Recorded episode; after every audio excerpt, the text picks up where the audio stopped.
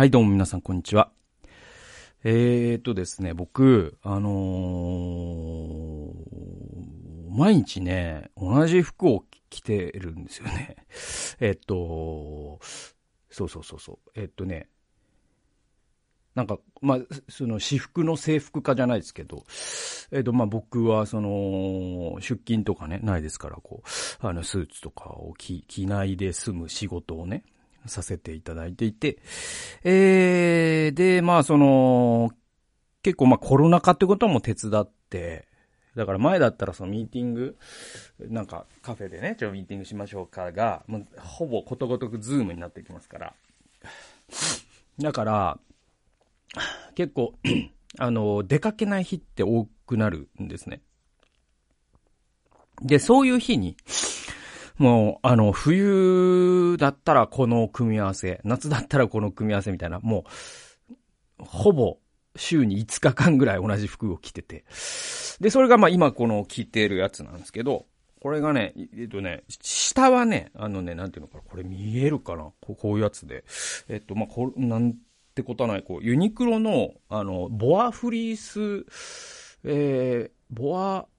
フリース、あ？違う、ボアスウェット。みたいな。なんか、そんな品物、なんかそんな品名だと思うんですけど、要はその、えっと、スウェットパンツの、その内側がボアになってるっていう、まあなんか冬にすごいあったかいスウェットなんですね。で、これ2年前ぐらいに買って、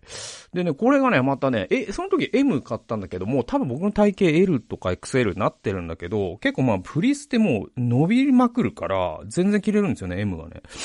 で、もうこれが下で、で、これがすごいあったかいですね。で、えっと、上は、いわゆるこう、いわゆる、なんで、ヒートテック的な、その、テック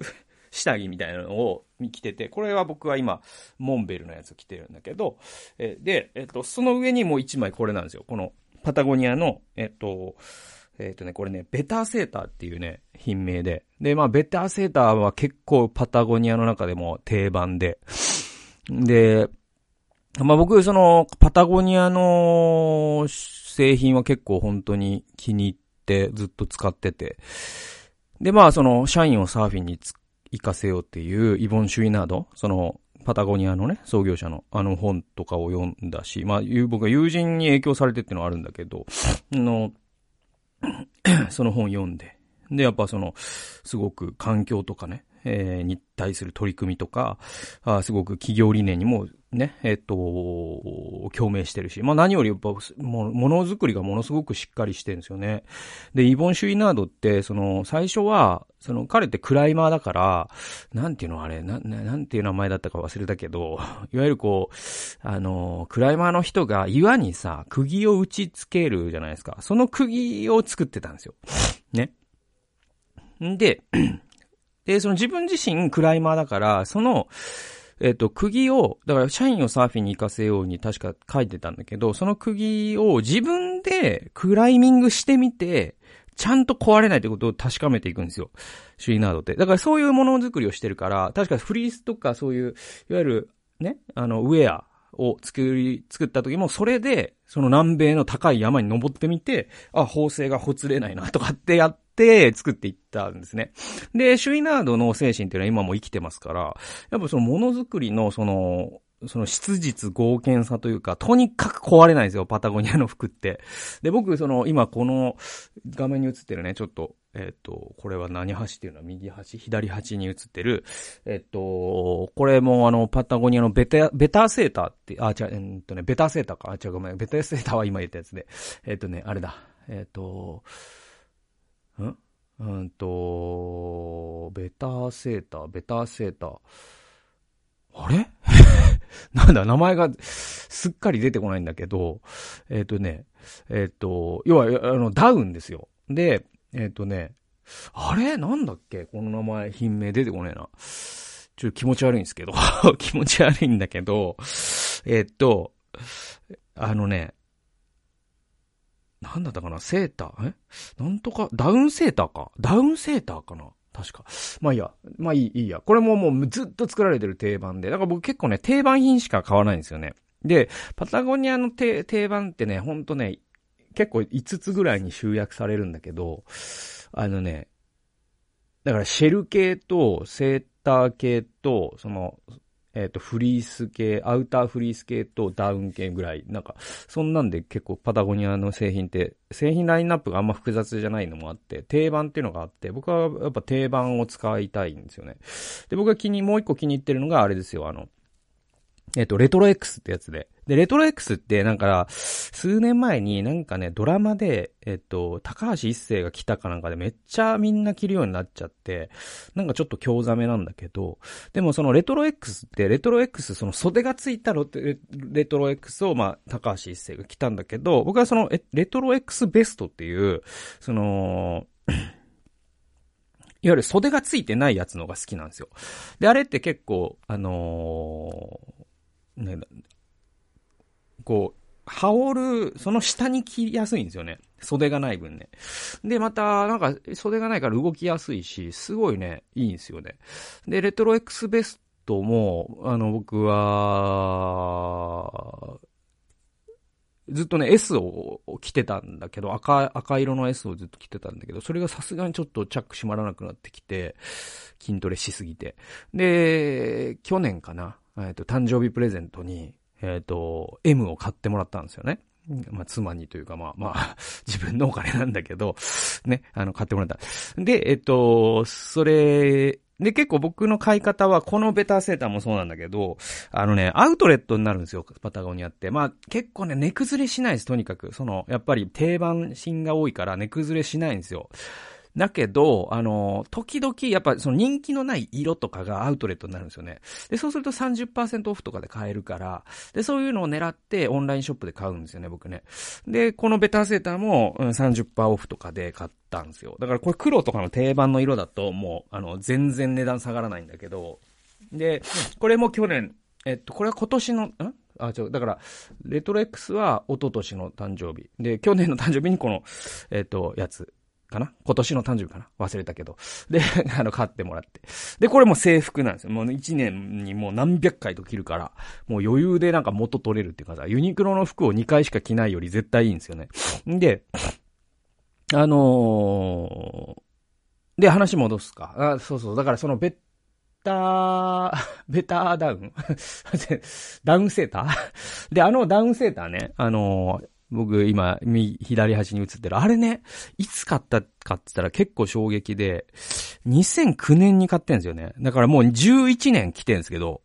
多分買った時とあんま変わんないの、状態が。どこもほつれてないし。だからすごい、こう、耐久性なんですよね。だからそう考えると、これね、確かね、本当はね、定価だと今ね3万いくらするんだけど、ベターダウンから、ダウンセーター。えー、だけど僕ね、これアメリカで買ってんですよ。オースティンに行った時に弟につっついて行って。で、その時に、えっとね、オースティンのパタゴニアに俺行きたいわ、つって行って。で、その時に、えっとね、確かに200ドル以下ぐらい、198ドルとかで買ったんですよね。だからちょっとアウトレット価格になってた。だから本国でもそこまでは下がらないから、普通ね。あの、結構、お得に買えたんだけど、で、それが今11年来てるけど、まだ現役バリバリで使ってますからね。なんかそういうこのものの壊れなさっていうのが好きで。で、イボン・シュイナードって名言残してて、あの、貧乏人には安物を買うお金などないっていうね。貧乏人には安物を買ってる余裕などないだったかな。要はだからどういうことかっていうと、その安物買いの銭失いっていう言葉があるように、そのいわゆるその、ね、あのトレンドに合わせて安い GU の服を毎年買い足すのって、実は高くつくよって話で、いいものを一回買って10年切った方が、結果的には、あの、お金も節約できるっていう考え方で、僕その考え方すごく好きで。で、まあ、パタゴニアのこのベターセーター、毎日着てるんですよね。で、えっと、これがね、またね、すげえ、あったかいし、動きやすいし、もう最高なんですよね。っていう話。で、そういう話なんだけど、で、そこから、まあ、その日、毎日の制服化っていうのは、あのー、まあ、僕は心地いいんですよね。だからスティーブ・ジョブズじゃないけど、その、今日何着るか考えなくていいから、一、一年のほとんどの日にね。いや、それは楽なんだけど、じゃあ、僕その、そういう、今日何着てくか考えることが嫌いかっていうと案外好きで、なんかこうファッションとかは割と楽しむ方だと思うんですよね。で、えっと、そんななんかおしゃれモンスターでもなんでもないですけど、えー、だけど、あの、なんかあの、ファッション誌とかあったらバラバラめくったりするし、なんかこの服いいなと思ったらそれってどこのやつなのか調べたりとかするし、あの、好きなんですよ、ファッションって。で、じゃあなんかね、なんで僕ってファッション好きなんだろうなって思ったら、これね、僕ね、多分なんだけど、これ、ちょっとどれぐらいの人に分かってもらえるか分かんないけど、あのね、岡山に住んでたんですよ。僕、その中高生の一番多感な時期に。それ結構関係あるかなと思ってて。あのー、岡山の人ってね、おしゃれなんですよ。で、これはあんまそういうイメイメージが全国的に全然ないから、多分岡山に関係したことある人だけに分かってもらえると思うんだけど、岡山の人ってね、おしゃれだと思うんだよね。で、結構僕、その、小学校の5年ぐらいで転校して、で、岡山の中学に行ってた時に、中2の時に友達になったやつから、その、なんでそんなダセー服着てんのみたいに言われて、で、なんだったかな？だから、それこそ、その中学校とか、高校とかでも全然お母さんがね、ジャスコで買ってきた服を着るみたいな感じの雰囲気が多分愛知県にはあったんだけど、岡山に行っ、岡山の友達から脱製服って言われた時に、あれ？って思って。で、で、ちょっと俺、今度、あの服買い行くからつ、一緒に行こうよ、なんつって言われて。で、なんかそういう、なんだったかな、なんかパラシュートみたいなね、店があったのよ。ジーンズショップみたいのが。で、そこに連れてってもらって、結構、あれが結構衝撃で、そのジーンズとか。で、岡山ってその繊維業が盛んだから、岡山にある、あれがありますよね。確かビッグジョンとか、エドウィンは違うんだよね。なんかその日本のジーンズメーカーの結構有名なのが岡山にあ。エビスとかも違ったかな忘れたけど、まあ、とにかくそのデニムも有名なのね。その倉敷とかって。で、でいて、そういう、そので、その、アメカジなんですよ。だから、割とアメカジなんですよ。岡山の人って。えー、なんだけど、その、すごく、そこで、こう、服屋さんに行って、これはこういう組み合わせで、とか、なんかその友達がすごい教えてくれて。で、その友達の友達とかとつるむようになっていくと、みんななんかやっぱすごいファッションの話してるんですよね。で、当時こう、あの、エアジョーダンとかね、で、えっ、ー、と、ジョーダン5とかさ、えー、出てた時期だったりとか、あとオリンピックモデルとかね、買ってるやつもいたし、えー、ポンプヒューリーとかね、あの、プーマのね、えー、とか、なんか本当にその時にファッション用語すごく覚えて、で、そういうデニムであったりとか、なんだろうな、そういうスウェット？チャンピオンのスウェットのリバースウィーブとか、かそういうのをなんか友達にすごい教えてもらって、で、なんかこう、服って面白い、楽しいなっていう。だから結構その、それまでは、そのお小遣いとかお年玉とかをずっとこうファミコンに使い、で、服はもう、それこそお母さんがジャスコで買ってきたやつを着、着、着てた自分が、その中学の時に結構ファッションに目覚めて、で、その時じゃあ、その時の自分が今の自分から見てかっこいいかって言ったら多分脱性って思うと思いますよ。だけど、それが楽しいってことを覚えたんだよね、その時にね。で、えっと、そこに結構僕はルーツがあって、そこからじゃあ大学とか、ね、社会人とかで、そんなにこう、ひときわおしゃれだとは言わないけど、でもこうなんか折に触れて古着屋さん覗いてみたりとか、なんか今こういう感じなんだ、みたいなのを知ったりすることがすごく好きで、未だに結構そういうのはあって、だからなんか最先端を追いかけるとかは全然しないですけど、えー、でもなんか、あの、この感じの、えー、服、ななんていうかな、そのファッションというものに対して、えー、なんか、興味があるっていうかね。うん。で、こういう着方っていうのは面白いなとかって感じられるみたいなのとかは、結構岡山で僕は学んだというか、岡山にいたからそうなんだなっていうのをなんか大人になって認識する感じはあって。だから別な地域に住んでたら僕は、まさにずっと中高をずっとお母さんがジャスコで買った服を着、で、今もうもうとんでもなくなんかファッションに興味がなくて、ね、奥さんが服買ってきてみたいな 大人になってたかもしれないけど、でもやっぱ僕の奥さんはまた奥さんで、そのファッそういう意味のファッション好きではないけど、なんかすごく、まあ女性ってそもそもデフォルトでおしゃれだから、でいて、その僕の妻はやっぱ上手なのね。その服の組み合わせとか見ても。安いものを長く使うんですよね。で、僕のなんか高い、高いものっていうと、そんなに、パタゴニアよりも高いものいっぱいあるけど、でも、その、いいものを安、ね、長く使うだけど、僕の奥さんもっとすごくて、本当ユニクロの服みたいのを10年使ったりとかするっていう、すごい人なんだけど、それでいて、その人に安く見させない、すごい上手さもあって。そしてまた多分、もう客観的に僕よりおしゃれだから、僕は多分、その、妻、結婚してから、あ、これ違うねっつって言われて 結構な服を捨てられ そして、こんな感じがいいよっていうのを妻に結構、あの、教えてもらって、あ、確かにな、なんつって。あの、妻、妻に手引きされながら、またその好みも、やっぱ岡山時代のアメカジ路線から、割とまあ今はだから、コンサバ路線って言ったらいいのかな。なんか東京ってやっぱなんかコンサバになっていくんだよね。そうそうそう。色、色味が少なくなるんだよね。東京に住んでると。なんでなんだろうね。なんか大阪とか名古屋のファッションって結構色いっぱい使ったりとかするんだけど、あの東京はやっぱなんかネイビーとか、ね、黒とか、を基調としたファッションの人が多くて。で、色使うにしてもすごい面積の狭いワンポイントで。なんかそういうのはずっとあって。えー、で、なんか東京のファッションってなんか、だからつまんないと言われる向きもあるけど、僕はそれはそれで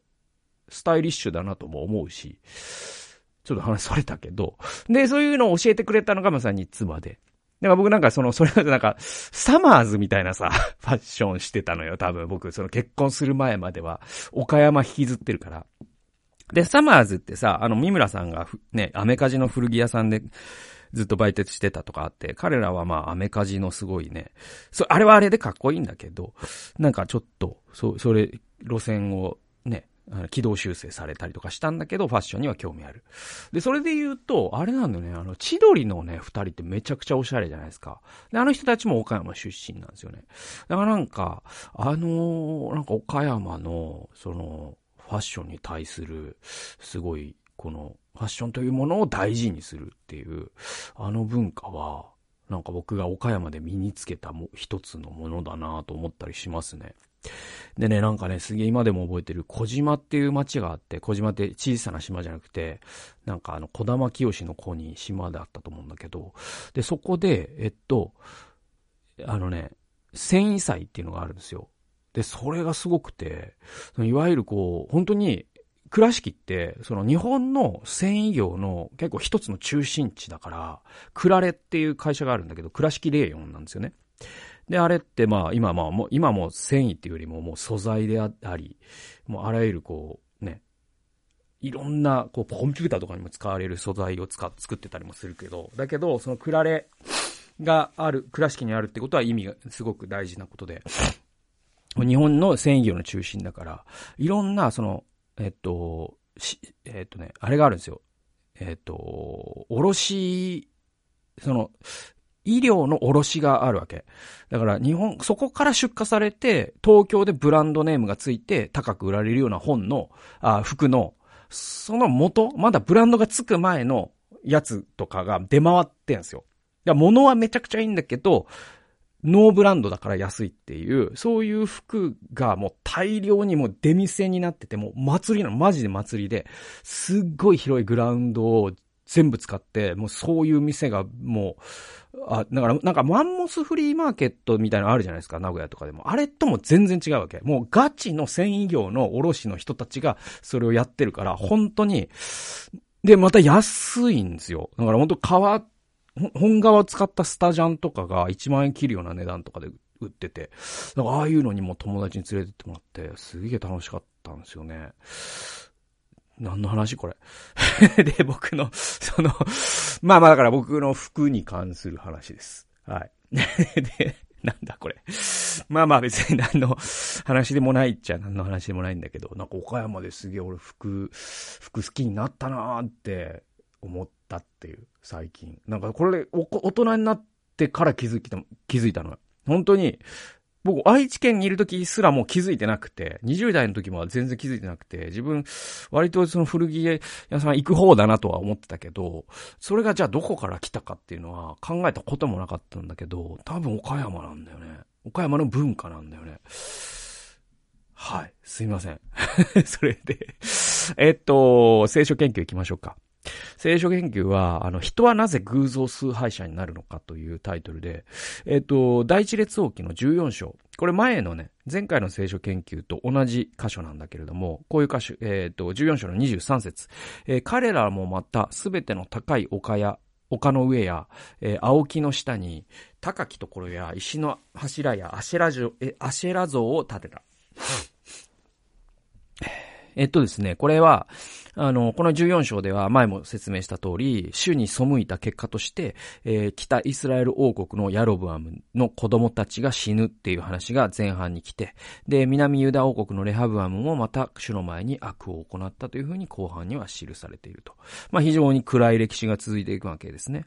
で、ヤロブアムが北イスラエルで偶像崇拝を積極的に行った理由っていうのは前も話したように、あの、南ユダと同じ宗教を共有したくなかったからなんですね。自分たちの民が、その、エルサレムに巡礼に行くことを嫌ったからなんですね。で、また巡礼による交易によって国家統合を保てなくなることを恐れたから、自分たちのところに祭壇を築いてこれを拝めと言ったわけです。じゃあ、南ユダのね、えっと、レハブアムの場合、なんで偶像礼拝に陥ったか、理由は記されてないんだけど、二つの理由が示唆されてるんですよ、この14章に。一つ目は、彼、過去レハブアムの母の名前はナーマと言い、アンモン人であったっていう風に2回、これ21節と31節に繰り返されるんです。だから、えっ、と、まず、レハブアムは、ね、違法人の母親の影響で偶像崇拝に陥った可能性がまず高いですよね。もう一つは、レハブアムは晩年に違法人の妻や妾の影響で、主から心を反らせた父ソロモンの影響によっても偶像崇拝に陥った。っていうことも、ね、類推できますよね。で、最後に、彼は自らが主に頼らなかった度合いに応じて偶像崇拝に陥ったっていうことが類推されるんです。で、この3だけはレハブアムに固有の理由ではなくて、ヤロブアムにも共通するんですよ。ね、人は自らの不安、つまり、自らの主を信じない度合いに応じて偶像礼拝、えー、偶像に依存するっていう、まあ、これ、普遍的原則が、レハブアムとヤロブアムから導か、導き出されるんですよ。でね、あのー、まあ、こう、き、ね、西洋キリスト教の、その、神学の父と言われてる人がいまして、えっと、アウグスティヌスという人ですね。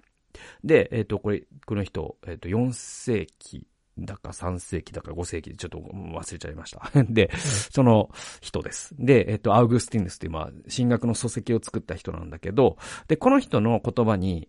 悪とは善の不在っていう言葉があるんですよ。だから悪っていうのは善の不在なんだっていうふうにアウグスティヌスは定義したそうなんですね。で、それに引きつけていく、言うならば、偶像崇拝とは信仰の不在と言えると僕は思うんですよ。で、偶像ってですね、積極的に拝まれるわけではないんですよ。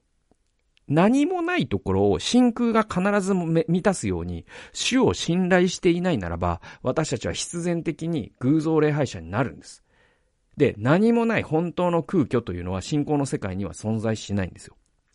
で、私たちは主を信頼しない度合いに応じて、ある人はお金を、ある人は他者を、ある人は地位や名誉を、ある人は世間体を、ある人は自分自身を、ある人は仕事やキャリアを、ある人はカッコ付きの宗教的生活を、ある人は出世を、ある人は占いやカルトを崇拝するようになるんですよ。で、偶像を駆逐する方法は偶像を打ち壊すことじゃないんですね。悪と戦っても悪は消えないんです。そうじゃなくて、善で満たすことが悪の駆逐になるんですよ。で、私たちは主への積極的信仰という方法によって、自らの心の王国から偶像を締め出すことができるっていうのが、まあ、ヤロブアムとレハブアムから学べることなんじゃないかなと僕は思います。えー、なので、なんだろうな。まあ自分はどうしてもこれに心を取ら、問われてしまう。神様よりもこっちを優先してしまうっていうのはまあ、まさにその、それこそが偶像だと。ね。えー、ティモシー・ケラという人も本の中に書いてるんだけど、じゃあそれどうしたらいいのっていうと、実はその、それをなんか頭から振り払うっていうことよりも大事なのは、積極的に神様に信頼するっていうことを身につけると、善が悪を駆逐するようになりますから、自然にね。逆に言えば、その信仰というものが心を満たしていないならば、それは真空状態には絶対ならずに、偶像がそこに入り込みますから。えー、そういうふうに考えると、まあ、自分の心の王国の王座に常に神を